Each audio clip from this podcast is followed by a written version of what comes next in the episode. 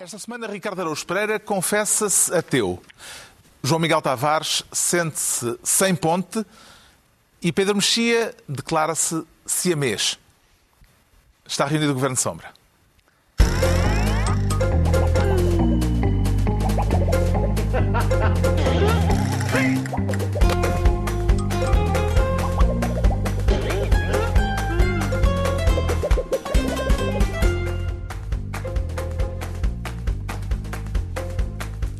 Para viva, sejam bem-vindos. No final da semana em que o Parlamento aprovou, apenas com os votos favoráveis do PS, o orçamento para o ano que vem, depois de uma semana intensa de negociações na especialidade, daqui a pouco trataremos deste assunto e da abstenção comunista que viabilizou as contas para 2021.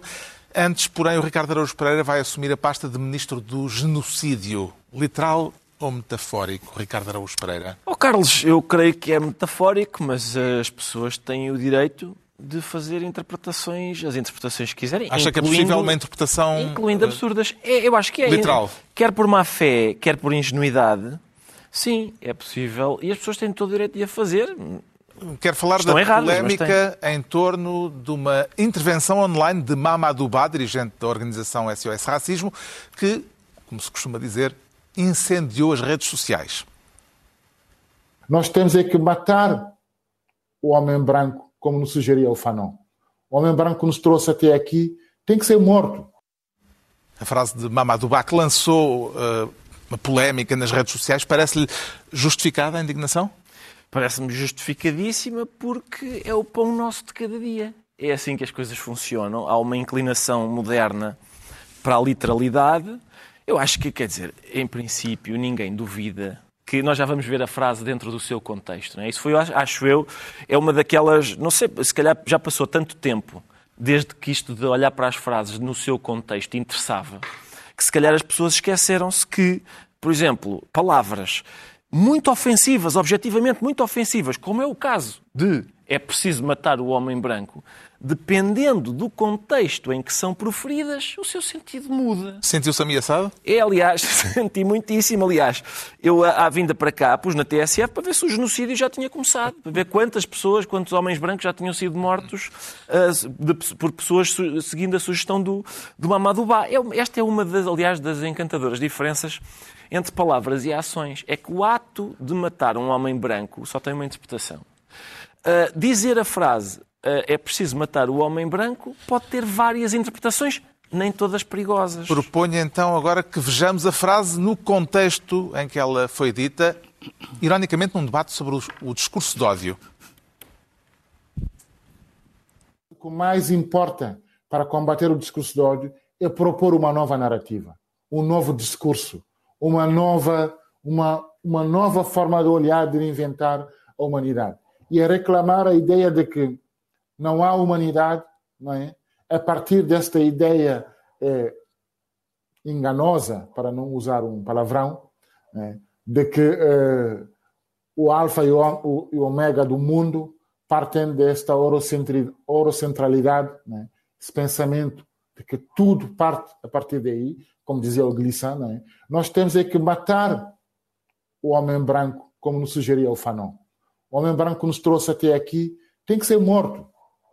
Ele tem que ser morto. E essa morte, para nós evitarmos que o que dizia o Orlando Patterson, a morte social do sujeito político negro, é preciso matar o homem branco assassino, colonial e racista. A frase e o contexto em que foi dita, o que é que o contexto altera uh, nisto, Ricardo oh, Araújo Carlos, Pereira? o contexto faz com que a gente perceba que Mamadou Ba, de forma perfeitamente inconscia, no momento em que vivemos, nos tempos em que vivemos, resolveu perpetrar uma sinédoque. Não se faz, não é? Resolveu fazer uma figura, de, uma figura de estilo. Em vez de dizer é preciso matar a ideia de supremacia branca, disse é preciso matar o homem branco racista, colonial, assassino. E apoiada Aquelas em bibliografia pessoas- extensa, porque há três Aquelas- autores citados. Aquelas pessoas que, quando a gente diz que está a ler Camilo, se sobressaltam porque ach- acham que a gente foi exumar ah, os ossos para os começar a ler, também se sobressaltaram aqui. Hum, o, o Mamadou Ba diz assim, ele reagiu dizendo em declarações ao, ao I Uh, Mamadou quis deixar claro que o que referiu é evidente para quem quiser perceber o contexto. E é verdade. É realmente a palavra-chave aqui é contexto. De facto, o contexto interessa. Isto foi feito, foi dito, foi proferido num canal de YouTube chamado Pensar Africanamente. Nós aqui no Governo Sombra temos sido muitas vezes acusados de, em matérias de liberdade de expressão, pensar europeiamente. Sendo que o nosso pensamento, dizem pessoas, como é curioso, o Mamadou Ba, pessoas como Mamadou Ba, acusam-nos. Vocês, eu, várias vezes falo aqui naquele teste para saber o que é que uma pessoa acha de liberdade de expressão. Se ela não, por exemplo, quando, quando uma pessoa diz ah, agora o sacrosanto antirracismo, em princípio essa pessoa não, não liga muito ao antirracismo. Se uma pessoa diz ah, sacrosanto a liberdade de expressão, em princípio não valoriza muito a liberdade de expressão. Mamadou Ba é uma dessas pessoas que escreve a sacrossanta liberdade de expressão.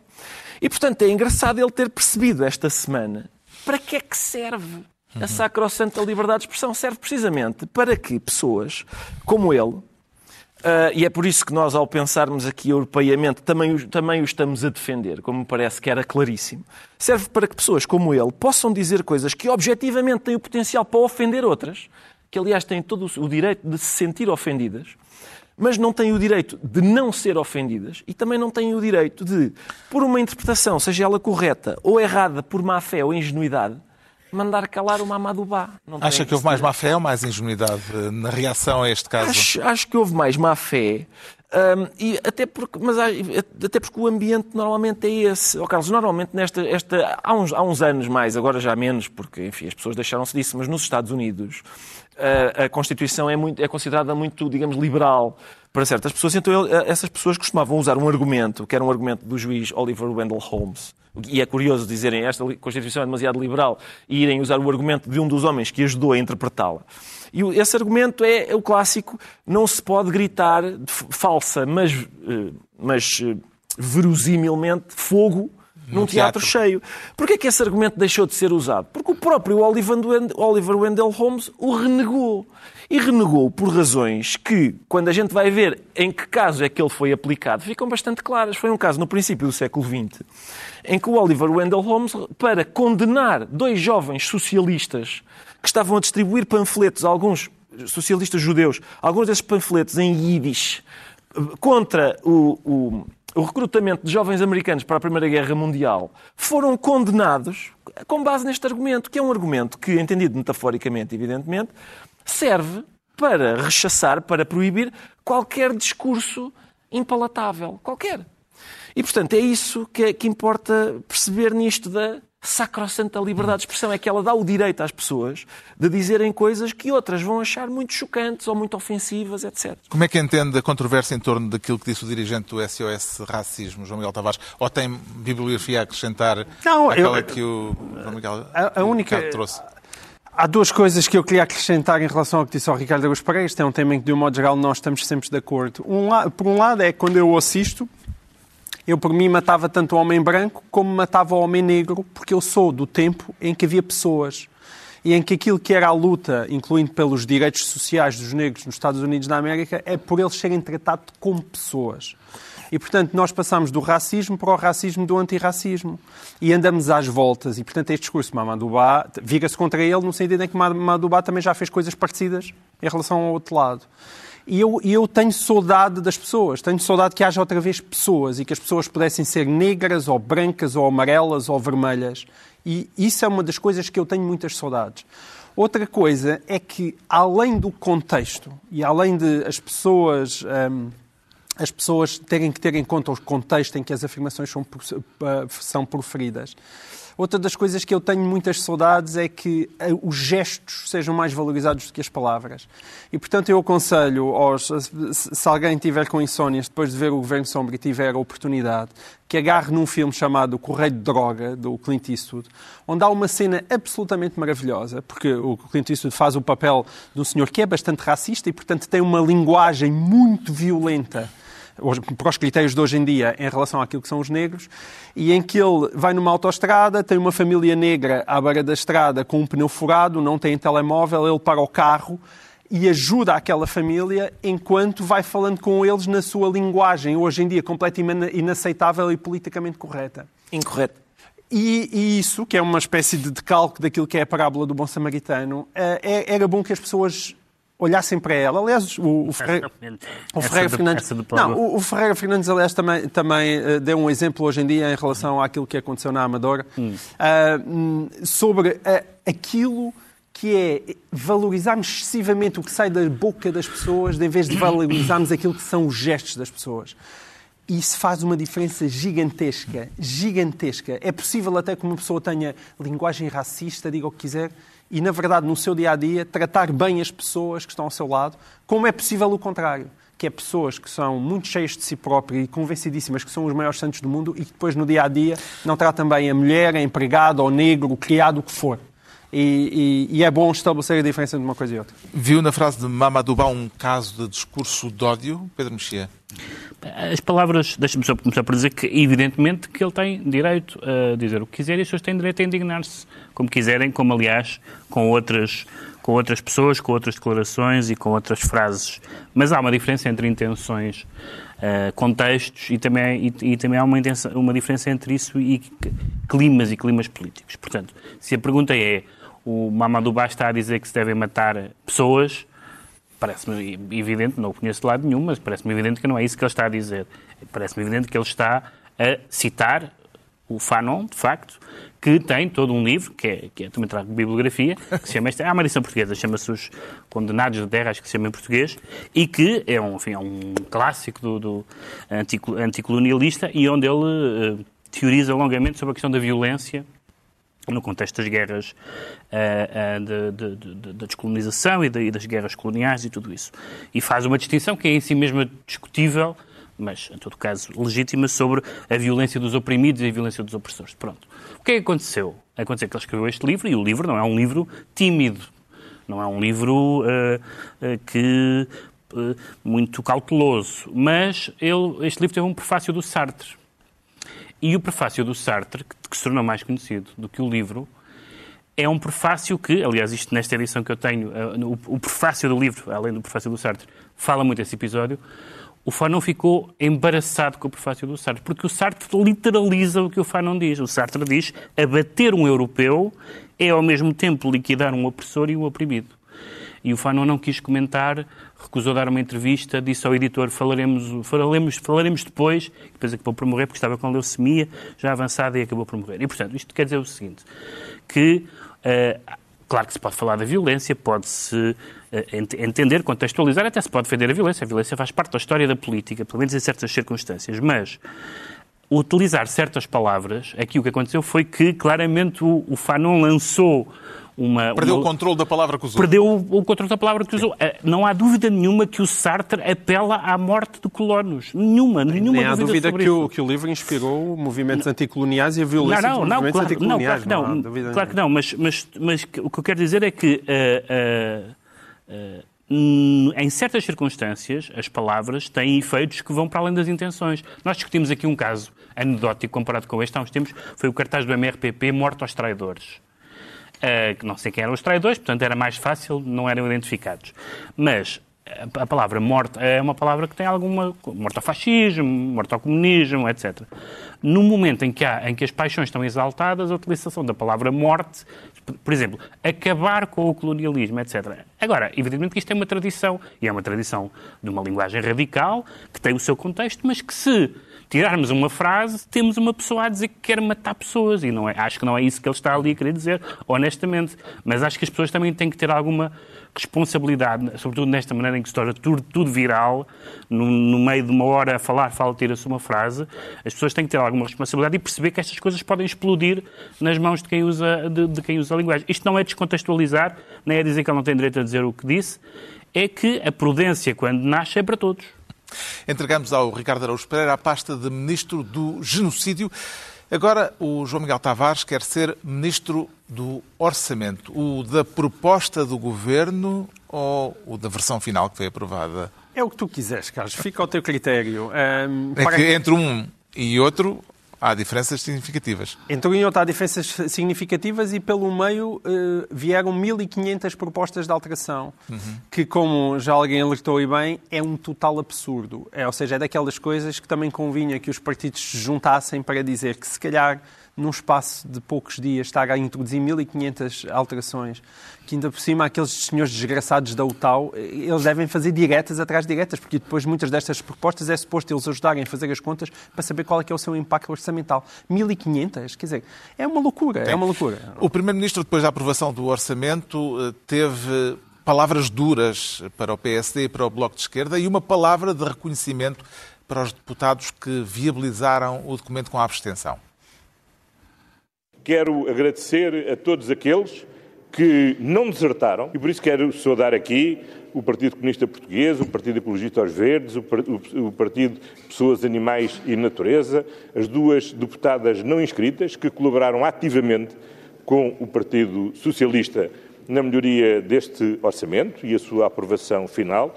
Lamentar que eh, partidos tenham desertado ou não tenham eh, conseguido resistir à tentação de populista de eh, aprovar medidas que podem ameaçar a credibilidade internacional. Nós tudo faremos para que aqueles que quiseram brincar com o fogo não queimem o país. António Costa, zangado com a votação de alguns artigos do orçamento, que efeito político prevê uh, João Miguel Tavares uh, para a conjugação de votos da oposição que vão impedir o, o, Estado de cumprir o acordo assinado no, com, para, o, para a compra do novo banco? Eu, na verdade, não vejo efeitos nenhums, porque aquilo que vai acontecer é vai haver uma auditoria. Se a auditoria for convincente, o PSD, como disse, está a apoiar uh, os, os, os, não sei quantos 400 e tal milhões que o, que o, governo, que o, que o novo banco uh, reclama. A questão é se é a auditoria chega a tempo. Há de chegar, porque isto em Portugal dá -se sempre um jeitinho para as coisas acontecerem. Ninguém acredita que, de repente, os juros vão disparar por causa dos 400 e tal milhões do novo banco. Eu, pelo menos, não acredito. A única coisa que eu queria, e sobretudo que eu queria assinalar, é que... Uh, alguém me explique, alguém me explique a lógica de estar simultaneamente a dizer que o PCP é o maior, é o maior por ter ajudado a aprovar este orçamento, e depois o PSD é o pior, é o pior por eh, ter feito isto em relação ao novo banco. E o PCP? O PCP teve que apoiar, porque senão uh, aquilo que Mas se passou no novo banco não, não, não se passava. Do sistema não é o PSD? Como assim o partido do sistema? O partido que normalmente é garante da estabilidade do sistema. Ah, Os dois partidos da, não, da, estabilidade do sistema são PSD a e PS. Última vez que eu ouvi, muro, a última Carlos. vez que eu ouvi António Costa foi ele a, a dizer claramente ao Expresso que se algum dia precisasse do PSD para alguma coisa, era aí que acabava o seu governo. Sim, mas isso é o que diz António Costa. A questão é como é que se olha para Mas aquilo que o assim? PSD Mas quem, fez. quem a gente acabou de ouvir foi o António Costa. Portanto, mas a minha pergunta agora é sobre a atitude do PSD Certo. de eh, chumbar aquilo que é um compromisso, alegadamente um compromisso do Estado, num contrato que tem de ser cumprido. Sabes qual é que é a outra parte engraçada? A outra parte engraçada é que se tu recuares um ano, foi o que António Costa fez a Mário Centeno. Mário Centeno dizia, mas desculpem lá, está inscrito aqui no orçamento para 2019 estes milhões para o novo banco. E António Costa disse, não, nem mais um tostão antes de conhecer a auditoria. E agora o Rui Rio fez a mesma coisa. Fazer nem mais um tostão antes de conhecer uma auditoria. Se isto é tudo uma grande hipocrisia, tudo, mas da parte do PS, do PSD, todos, aliás, mais acima de tudo, do PS, porque o problema é no contrato que se assinou para a venda do novo banco. Sendo que eu até acho que não existiam nenhumas alternativas, porque ficou lá um senhor sozinho e tu vendes, quando não há mais ninguém, vendes ao que apareceu. Outra camada de hipocrisia é, estamos todos a falar de um contrato que não conhecemos. E só por esse facto, eu, eu diria que é nem mais um tostão para o novo banco, digo eu, nem, embora eu acho que os senhores têm todo o direito a receber os 400 e tal milhões no sentido em que está lá assinado, mas nem mais um tostão para o novo banco, enquanto o povo português não conhecer o contrato que foi assinado entre o Estado português e o novo banco. Isso sim é que eu ia Lone Star, isso é que me parece uma coisa inacreditável, que é esta falta de escrutínio que existe na sociedade portuguesa. Portanto, é isso que eu tenho a dizer. De quem é que lhe parece, Pedro Mexia, que o Primeiro-Ministro tem mais razões de queixa eh, nesta votação desta cláusula específica do dinheiro que, já agora, era inicialmente num erro eh, Uhum. do- da primeira versão do orçamento, era para a CP e depois, eh, hum, afinal, era, eh, foi por erro, eh, foi, foi inscrita eh, para o novo banco, não é? Aquela cláusula dos 460 milhões. Só, tem- quer dizer, tem mais razão de Tem mais razão de queixa do PSD ou do Bloco de Esquerda que propôs a, a medida acompanhada depois pelos outros partidos? tem, tem mais razão do Bloco de Esquerda por uma única razão. Primeiro, por propôs a medida e porque o Bloco de Esquerda, digamos propõe várias coisas, algumas pequenas não passam, a gigante é considerada e o Bloco de Esquerda diz, afinal não. Parece, parece, só me lembrar a União Europeia a negociar com a Turquia, ah, que é, vamos fazer as condições. Estão reunidas. Ah, então não, mas ainda falta uma. Ah, portanto, desse ponto de vista, houve aqui uma, uma, uma- um recuo, uma desonestidade negocial nesta, nesta matéria. A questão do, do PSD é um pouco esquisita, porque, por um lado, é verdade que no mundo ideal isto se fazia-se depois da, da auditoria, pelas razões todas e mais algumas, que também não se. É, é incompreensível que em matérias tão fundamentais para o funcionamento do nosso sistema diga, ah, não, isto, uh, isso ainda vai demorar, não é? Eh, Eu pensei que, imagino que não seja uma pessoa com uma calculadora a, a- a fazer isto numa sala. Parece que o, o Tribunal de Contas nunca fez uma auditoria a um banco. Pronto, mas é, Eh, e portanto, é não isso. é propriamente mas, o mas também core é- business Mas também, é estranho, mas também não deixa de ser estranho que o PSD, numa matéria em que um negócio que foi decidido nos tempos do, do PSD eh, e que tem, presumo eu, no seu, no seu material genético eh, o, Estado cumprir os seus contratos, eh, eh, não causar riscos sistémicos, não prolongar em litígios em tribunais eternamente as questões, como aliás disse um dos, um dos deputados que não queria acompanhar o voto do PSD, o deputado Álvaro Almeida, e não, não o deixaram votar, e tinha razão no que disse, também é estranho. Portanto, também alguém pediu tudo, deram- deram-lhe quase tudo, ou muita coisa, pelo menos, e saltou fora.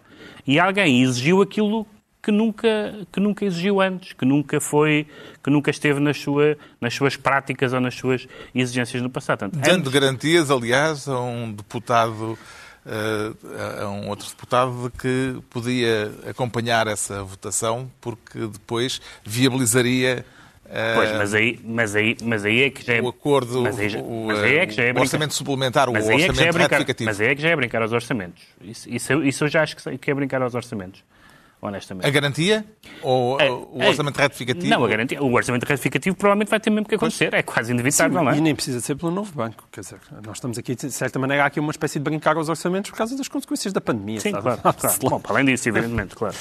Portanto, E atrapalhada, como lhe chamou eh, Ferro Rodrigues, Ricardo Araújo Pereira? Eu acho que foi excelente aquele eh, voto, afinal não voto, vou tentar arrebanhar um voto Houve para um o meu lado. que Houve um deputado que votou, votou três, contra, de três maneiras diferentes. abstinha- que se absteria e depois votou a favor. É porque é possível tirar eh, o, o deputado do comentário futebolístico, mas, não é, mas, não é, mas é difícil tirar o comentador futebolístico dentro do deputado, e por isso é natural que ele queira jogar uma tripla, como no Totobola. Uh, viu se uh, hei de aprovar, abster-me ou reprovar o orçamento. E ele jogou as três. Em, em princípio, ganhou. Não, foi ao contrário. É, hei de votar contra esta cláusula do Sim, Bloco de cláusula, Esquerda, exato. hei de, A- afinal, apro- aprovar, eh, eh, hei de, afinal, abster-me, abster-me ou e aprovar. depois É isso, acabou por, é a- por aprovar, porque eh, Rui Rio lhe deu a garantia de que depois seria aprovado o orçamento retificativo. Pois, mas mas claro. o Ricardo tem razão. Se fosse ao contrário, ele também conseguia fazer. Fazia, sim, sim. Não havia problema nenhum. Não havia nenhum Não, mas há, problema. eu gostava de salientar que há ali sintonia, não é? Ah, não há dúvida. Mas, amor está no ar, isso não há Sim, dúvida. mas... E as senhoras E da as Madeira? declarações depois, no orçamento, aquilo foi mais... As, as senhoras da Madeira também... eh, eu, Votaram por telefone. eu, eu, atenção, eu quando estou no supermercado, acontece muito ter, ter de ligar para a Madeira a saber, compro isto, não compro, Eh, como é que é? Acontece muito, eu percebo, percebo o drama das senhoras da Madeira porque eu- é o meu todos E os também, dias. e também, como no Parlamento, estás a empatar a fila. não é? Estou a empatar a fila, exatamente. É isso mesmo. O Primeiro-Ministro sai reforçado ou enfraquecido desta votação, Ricardo Araújo Pereira? Acho que, acho que é cedo para dizer, Carlos, porque depende da- do talento para a vitimização. Por um lado, conseguiu lados. que fosse aprovado o orçamento. Conseguiu que fosse aprovado. E agora? Por outro lado, foi tão à rasquinha Sim, que até muito- se viu o suor frio. Foi de aflitos e tem aquela, tem aquela pedra no sapato do novo banco para resolver, não é? Do, da, da tranche do novo banco para resolver.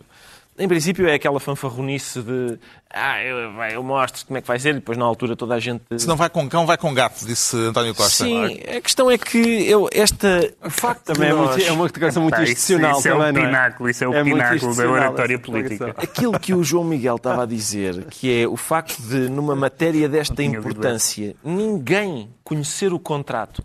Ninguém conhecer o contrato. Eu acho, eu acho que são. Para já, eu tenho uma suspeita da razão pela qual não se conhece o contrato. É porque se teme que se nós conhecêssemos o contrato, que se conheça ao contrário. houvesse um levantamento popular. Ora, não há problema. É Portugal. Calma. Havia indignação durante dois ou três dias, mas depois havia de haver um penalti mal assinalado no Rio Ave de Tondela e acabava-se. Não havia problema nenhum. Eu, eu- vocês lembram-se quando, eh, quando se disse pá, parece que o BES tinha uns jornalistas avançados. Que escândalo! Quem são? Não, nunca mais. Quem? Quem? Quem é que falou? Não sei, não me lembro de É um nada. dos teus temas favoritos, aliás. Eu, sim, eu gosto desse tema, gosto desse tema. Eu, até porque este, este tema do, da- do novo banco, do eh, compra, não compra, nacionaliza, não nacionaliza, divide em dois, parte ao meio, parte no bom, parte no mau, afinal são os dois maus, é um mau, é um péssimo. é Normalmente, ap- aparentemente, é uma sucessão. A discussão sobre o lado mau da- parte boa foi Sim. particularmente interessante. É uma sucessão de decisões que, pelos vistos, tinham de ser. Eh, A decisão era entre uma opção péssima e outra mesmo muito má. E nós fomos festejando o facto de estarmos a optar pela mesmo muito má e depois fomos percebendo que a mesmo muito má era pior do que a gente pensava que era e assim sucessivamente.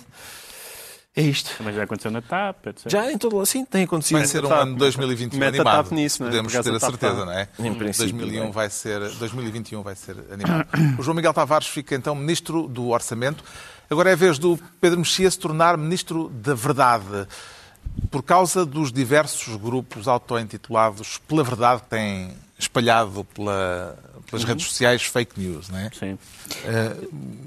Quer Eu, contextualizar? Há, eu há uns tempos eh, passei inadvertidamente no meio de- com, com máscara no meio de uma manifestação contra o confinamento e contra as máscaras e contra as vacinas e contra sei lá mais o quê. E, e eu vi, naquele momento em que passei, em que atravessei, ouvi coisas realmente bastante grotescas, algumas das quais depois também vi em reportagens televisivas. Mas o que pensei foi, são maluquinhos. Uh, não me ocorreu pensar, serão maluquinhos ou médicos? Não me ocorreu pensar.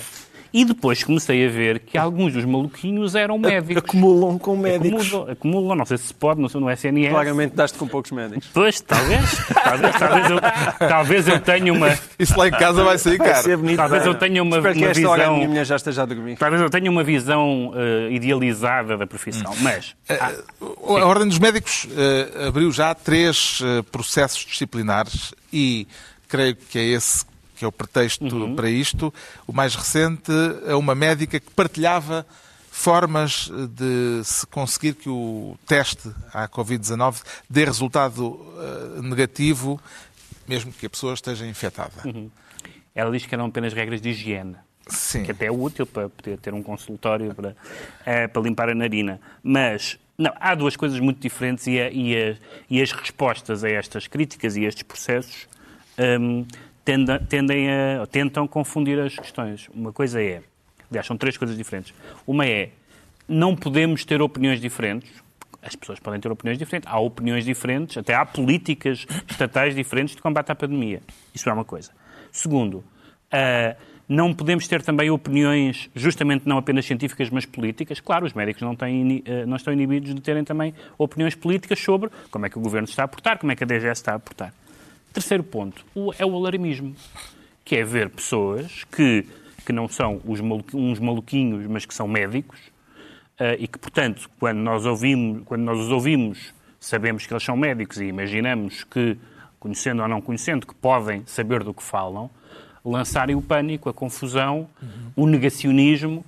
E, portanto, isto é de uma gravidade muito grande. Não se trata de pessoas num fórum qualquer a dizer coisas. Trata-se de profissionais de saúde a contribuir para uma total eh, intoxicação da, da, da, da opinião pública, eh, porque depois as pessoas acreditam. Quer dizer, as- as- a- o, o, os tais maluquinhos eh, diziam coisas que passavam claramente dessas coisas para, a certa altura, já eram as vacinas em geral, não só desde a pandemia, e depois já era o canibalismo e, e- e Satanás.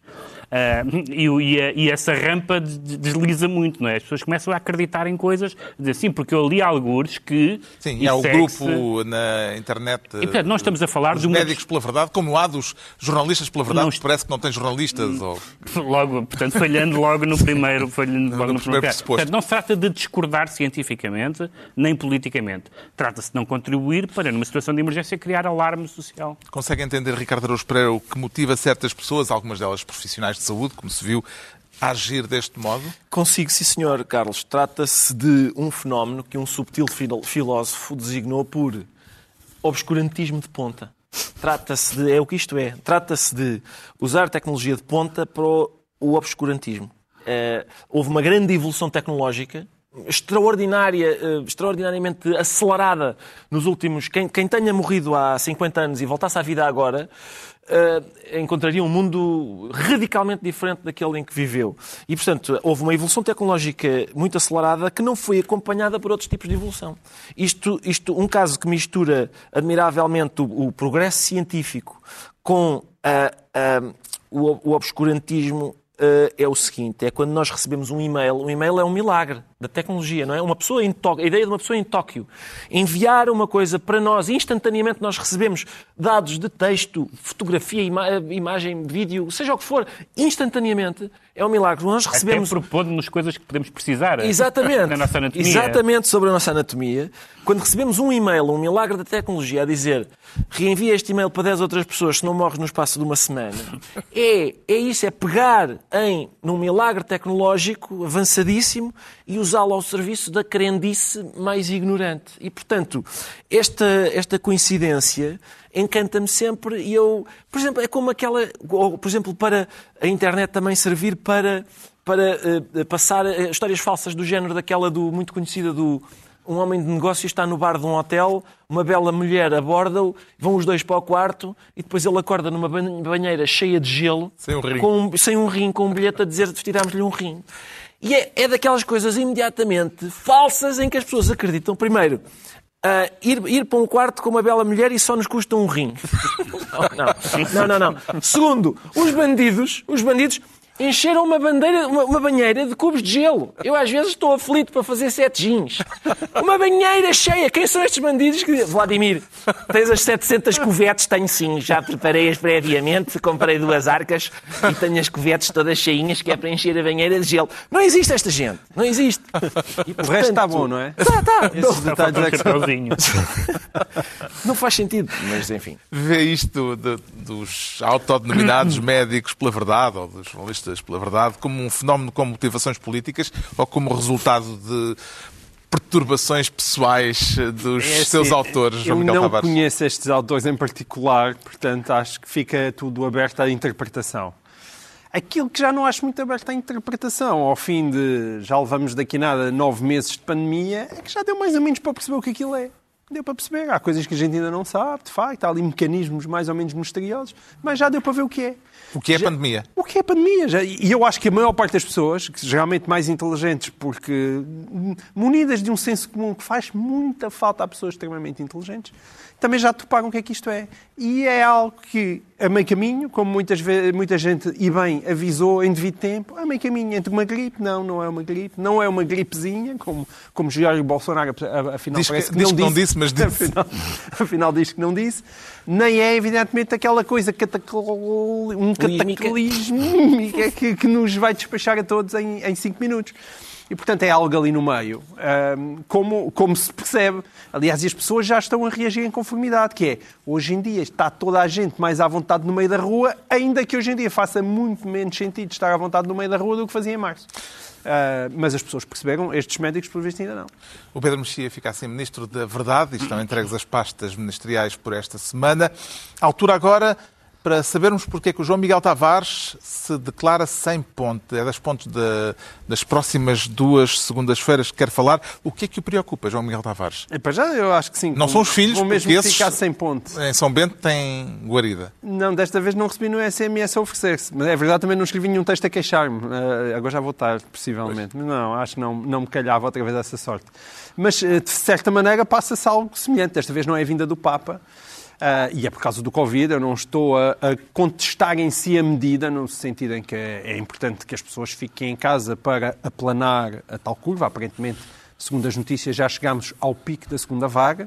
Vamos acreditar que é mesmo verdade. Vamos falar das próximas duas segundas-feiras em que foi pontos. pedido, em que foi eh, dada a tolerância de ponto aos funcionários do Estado e em que o Governo pede às empresas privadas que também concedam essa tolerância certo. de ponto embora a maior parte delas, ou uma boa parte delas, diga que, que, não tem condições para o fazer. E essa é um bocadinho, é só para chamar a atenção que nós às vezes damos isto como normal. Eu acho que as pessoas já não se sobressaltam. Então não é normal. Então o Estado dá tolerância de ponto aos seus funcionários e pede ao resto da sociedade para dar tolerância de ponto aos seus.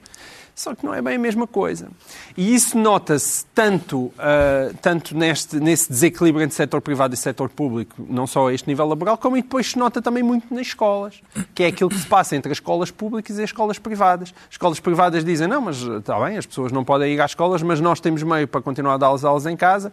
E a resposta que o setor público e que as escolas públicas têm, têm, têm a dizer é, não, não, isso está tudo proibido porque nós no setor público não temos condições para dar aulas às crianças em casa. Portanto, se nós não podemos dar aulas às crianças em casa, vocês, setor privado, também não podem dar aulas em casa.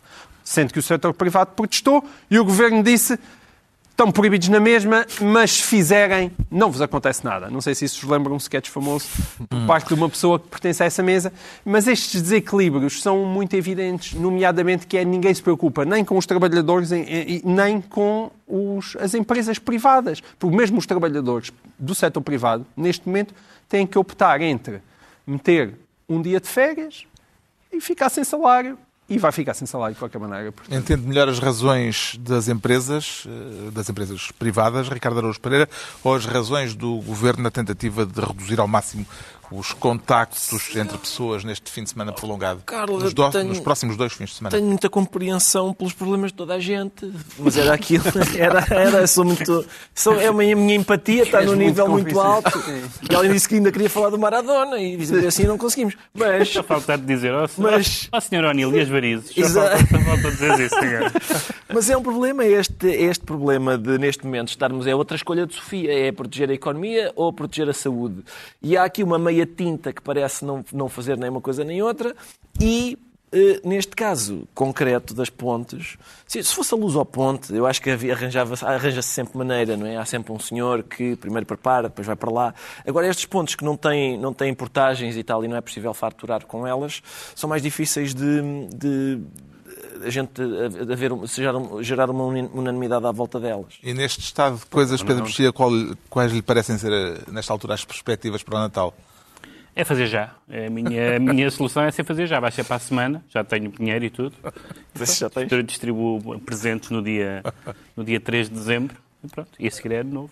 A Igreja Católica já disse que, em princípio, abdica da Missa do Galo. Uhum. Uh, mas será que.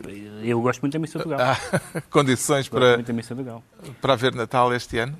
Não, Natal lá. Não é preciso haver celebrações de Natal para não, haver Natal. celebrações, claro, estamos a falar das celebrações, não é? Então, sobretudo do ponto de vista religioso, é, continua, continua a haver Natal. Mas, mas, quer dizer, é, as coisas vão continuar a acontecer, mesmo que de uma forma diferente, ou antecipadas e alatadas no tempo, é, em, em petit comité, seja como for. Tudo o tudo que está... Tudo o que tinha que acontecer vai acontecer, menos ir jantar fora. Está esclarecido porque é que o João Miguel Tavares diz sentir-se sem ponte. Quanto ao Ricardo Araújo Pereira, declara-se ateu. Uh, Porquê precisamente esta semana? É por causa da morte de Deus, Carlos. É, foi a morte de Deus que... Quer evocar Maradona, Exato, morreu na quarta-feira com 60 anos. Quer evocar Maradona e... E até escolheu para isso... Escolhi, sim, senhor. Até escolheu para isso um vídeo com um dos muitos gols que Maradona marcou. Vamos uh, poder vê-lo. É um dos... Porquê sim. este vídeo é em especial? Não é o mais famoso de todos mas é bastante famoso. Aliás, não é um golo particularmente difícil, mas tem, concentra várias características é do Maradona, é, especialmente esta aqui. Ele já podia ter marcado o gol há meia hora, mas optou por fazer isto. E isto parece Mais inútil. uma finta Sim. aparentemente inútil. Exato, aparentemente inútil, mas, mas isto é muito útil. Que destruiu os testículos do Destruiu contra aquele poste. Porquê é que, este, porquê é que, este, porquê é que me parece este golo acima de todos os outros exemplificativo do que é o Maradona? Por causa da, da velocidade, da, de uma certa vivacidade, daquele olhar por cima do ombro para ver se o fiscal de linha marcou, aquele, ver o que é que a autoridade está a fazer, é fundamental. No, no jogo em que ele marcou o gol do século e dele gol com a mão. Sim, no jogo em que ele marca o gol do século e o gol com a mão, quando ele marca o gol com a mão, ele vai a festejar e olha, vai olhando para o árbitro para ver se o árbitro festejou o gol e diz aos colegas anda a festejar comigo que é para ele não, para ele não invalidar. Quando marca o gol do século, não olha para ninguém, vai festejar só porque sabe que não há nenhuma hipótese daquele gol ser invalidado. Mas, é, portanto, há essa ideia também, há essa ideia de malandrice. Aliás, o Samuel Luria escreveu um texto esta semana eh, em que perguntava, mas ele é um artista que adorna mais um bocadinho quando o defesa vem inutilmente, ou é um pragmático que quer ganhar até com a mão? Eh, eh, Eu acho que a distinção não é essa. É, o que está presente nos dois golos é a malandrice. O que é Já- importante sempre é a malandrice. Já devolveste os teus discos do Samuel Luria? Não, eu não, Ah, não faço isso com artistas. eh, Estou-me borrifando para a orientação eh, ideológica e sexual e outras dos artistas. E se gostam de bacalhau com batatas. Ou... Ahm, e, portanto, isso, isso parece-me fundamental. Eu, eu- eh, há aqui uma coisa que é. Porque é que, a gente, porque é que o mundo todo fica comovido quando uma pessoa como Maradona morre? Ah, por causa da alegria. Eu acho que é isso que está em causa. É, é o facto de, como dizia um, um adepto do Vasco da Gama chamado Carlos Drummond de Andrade, pessoas destas fazerem, ah, fazerem com que ah, se sinta o ardor infantil no peito maduro. É isso que acontece. Homens feitos, homens, mulheres, de- independentemente da sua idade, ah, isto acontece-lhes e é por isso que nestas alturas me parece que as pessoas ficam eh, transtornadas com, e agradecidas com, a, a alguém que lhes deu esse, esse presente raro. Jorge Valdano, que foi campeão do mundo eh, pela Argentina ao lado de Maradona, eh, escreveu numa crónica publicada cá pelo jornal A Bola que havia dois Maradonas. Em que medida, Pedro Mexia, é que podemos considerar Maradona uma vítima daquilo que fez dele um gênio de futebol? Eram estas as, as- as duas facetas que Valdano destacava. Eu sou tão leitor dos autores românticos como qualquer outra pessoa, mas essa ideia de, de- de- de- de- de criar essa, esse nexo essencial entre, entre o gênio e a maldição. Ah, o Maradona era um genial jogador de futebol que tinha problemas com drogas, como há geniais jogadores de futebol que não têm problemas com drogas, e há pessoas que têm problemas com drogas e jogam na terceira divisão. Ah, quer dizer, não há razão, não há nenhuma, não há nenhuma relação. ah, houve grandes expansões sobre essa matéria na ulti- nas últimas semanas. Não consigo exatamente ver porque é que isso é se há uma teoria a extrair daí. Não, há um caso que aconteceu, e evidentemente que quando se chega ao sucesso e ao estrelato, se tem muito dinheiro, se tem certas companhias, é mais fácil isso acontecer, ok, isso é sociologia da celebridade, mas não consigo analisar a figura Maradona como o binómio gênio-drogado. Acho que isso não faz muito sentido, honestamente. Eh, portanto, essa ideia de que ele tinha um lado humano eh, que era foi mais ou menos eh, posto em causa pela sua genialidade. O lado humano foi posto em causa pela sua genialidade. Não sei, eh, quer dizer, não foi posto em causa, não já o lado humano nenhum de nós o conhecia, não é? Estamos Pois a falar de Não, mas pessoas estou a referir-me à crónica do Valdano Sim. e eh, ele, fal- ele eh, citava, Citava, o, aliás, uma o história- preparador Sim, é verdade. técnico, com- o preparador físico. que com, ele dizia com o Diego vou... O Diego ia a qualquer lado, que o Maradona não queria Nem ir a lado nenhum. Exatamente, mas, mas isso, isso tem justamente a ver com, com pessoas que chegam. Nós conhecemos isso da história do cinema, da história do rock, de pessoas que, a essa altura, não conseguem aguentar nem o grau de, de celebridade, nem de dinheiro, nem de solicitações que têm.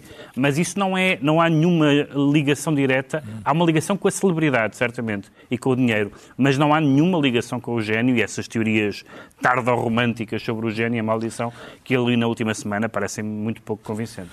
Valdano escreve eh, nesse texto sobre Maradona que ele foi vítima de todos nós. Eh, aqueles que, em algum momento, diz eh, Jorge Valdano, o elogiamos sem piedade. E achei muita, muita graça esta expressão. Como é que processa esta culpa, João Miguel Tavares? Não, eu declaro-me inocente, até porque no tempo áureo de, de, de Maradona eu ainda era bastante novo e, portanto, ahm, não, não me revejo nisso. Não sei se concordo totalmente com o que diz o Pedro Mexia. A mim interessa muito a questão de como ser um gênio, ou, ou quando eu digo um gênio, é quando- como ser alguém que tem alguma qualidade excessiva, seja excesso de fama, excesso de inteligência, excesso de dinheiro, excesso, excesso em relação àquilo que é o patamar médio, e de que forma é que isso se transforma numa maldição. E isso interessa-me imenso. Eu não, acho, acho que a maior parte das vezes é de facto uma maldição e é muito difícil com isso conseguir o equilíbrio daquilo que é uma vida boa, que é muito uma coisa a qual eu ambiciono e quando converso com os meus filhos falo-lhes muito nisso. Mas isso dava para uma longa conversa. Que Ricardo eu espero que é Em 1995, eu tinha 21 anos, estava no aeroporto de Nice e nisto vejo Diego Armando Maradona, aproximo-me dele, é uma história, vocês vão adorar esta história, porque ele, ele disse-me uma coisa que jamais olvidarei. Aproximo-me dele e pergunto, senhor Maradona, importa-se me dar um autógrafo? E estendo-lhe um papel, ele tinha as mãos ocupadas e disse-me, notem, seguras? E eu segurei e ele rabiscou. E jamais ouvi, seguras? Como quem diz, segura-te rapaz, vai, força, firme. E ainda tem esse autógrafo? Tens uma autógrafo. Sim, tenho, tenho. Ah, lá estava Diego Armando Maradona. Não, não são palavras inolvidáveis? Seguras? Seguras. Epá, e ali é que dava para ver aquele David anafado de 1,65m contra os Golias mais brutos do campeonato italiano e espanhol e de- do campeonato do mundo. E é por isso que ele tinha que ser malandro, é por isso, porque era, ele levava muita. Não era, não era como agora, com um toquezinho dá cartão vermelho. Ali podia-se bater à vontade. Ele levou muita pancada. Ficámos a saber Com porque isto é que o Ricardo. Araújo Pereira se anuncia ateu e boa até ficámos causa. a saber que o Ricardo tem um autógrafo de eh, Maradona. Agora está na altura dos livros e eu esta semana trago um livro de contos de um escritor espanhol que gosto especialmente, Javier Marias. Ele é mais conhecido como romancista, mas acaba de sair uma edição que reúne todos os contos do autor. Chama-se Não Mais Amores, que é o título de, um dos 20, de uma das 26 histórias deste volume. Esta, em Portugal, Não Mais Amores, é a história de uma mulher que passa a vida a ler para a única companhia que tem, um fantasma. Aliás, Javier Marias é autor eh, de um outro livro de textos breves, eh, ensaísticos, intitulado precisamente Literatura e Fantasma. Não se trata propriamente de um autor que cultiva o género fantástico, mas é um escritor que se diverte e que diverte o leitor recorrendo a todo o tipo de estratagemas ficcionais e fazendo deles quase sempre formas de reflexão sobre o que está oculto por detrás daquilo que é a vida cotidiana. É um grande autor. Javier Marias, agora os contos todos reunidos. Quanto ao Pedro Mexia, traz uma proposta para que nos embriaguemos poeticamente. E visto que é Natal para a semana. Não, por acaso, é um título, é um título enganador, um, embora haja uma, é uma antologia poética com seleção e tradução da Regina Guimarães e publicado pela Flop. um, É um que título que parte é um bom um nome para verso editora. de Baudelaire. Parte nos versos de Baudelaire. E ao contrário do que o título indica não é um poema so- não são poemas sobre a embriaguez embora haja muitos poemas sobre a embriague- embriaguez na história da poesia. Parte de facto do Baudelaire e tem uma série de outros poeta- poetas do- eh, franceses do século XIX alguns muito conhecidos e outros mais obscuros. Hoje é sobre a não, direta- não exatamente a invenção, mas a generalização do poema em prosa. Como o poema em prosa, que apareceu no século XIX com muita força, foi ah, o- o- a forma poética que fez a transição entre o romantismo e as vanguardas. Os surrealistas, os surrealistas vão utilizá-lo muito. E é muito engraçado. É uma espécie de pequena análise da história da poesia através de, um, de uma forma de poemas, que é o poema em prosa.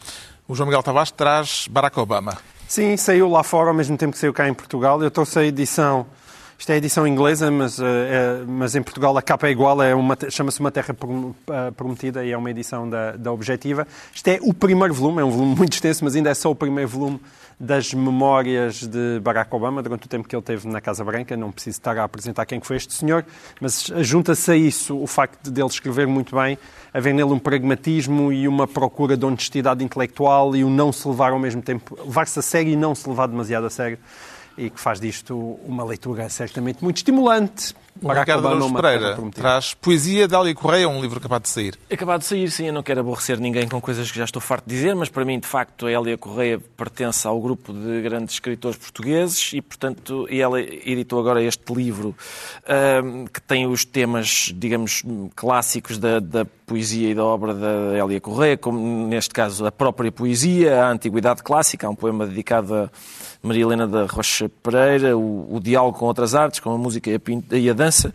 Ah, e o primeiro conjunto de poemas é sobre as palavras, e eu consigo ler, tenho tempo para ler aqui um bocadinho, para vocês verem como a delicadeza do texto sobrevive à minha incompetência a lê-lo. Eu não sou propriamente a Natália Luísa. E, no entanto, repara, oh, que estranho é pensar que elas tiveram até reis como servos, as palavras. Pensar que elas passavam pelos séculos com o seu corpo musical tão frágil e tão convocador de tempestades. Essas pequenas criaturas transparentes, sem peso, com alguma vocação para a malignidade, pois não têm nem sombra nem reflexo, e dos seus dedos desce a grande beleza do terrível e a grande redenção que há no poema. Vê como calhou mesmo no tempo certo. É ou não é um desperdício tudo o que dissemos até ao momento em que eu comecei a ler o poema da Hélia Correia? Tenho dúvidas sobre isso. Envergonha, tudo o que foi dito, não é? É lê-lo. da parte do Maradona. É ler o livro. Acidentes de Hélia Correia, Relógio d'Água. Está assim concluída mais uma reunião semanal, dois, oito dias, aqui, à mesma hora. Novo Governo Sombra, Pedro Mexia, João Miguel Tavares e Ricardo Araújo Pereira.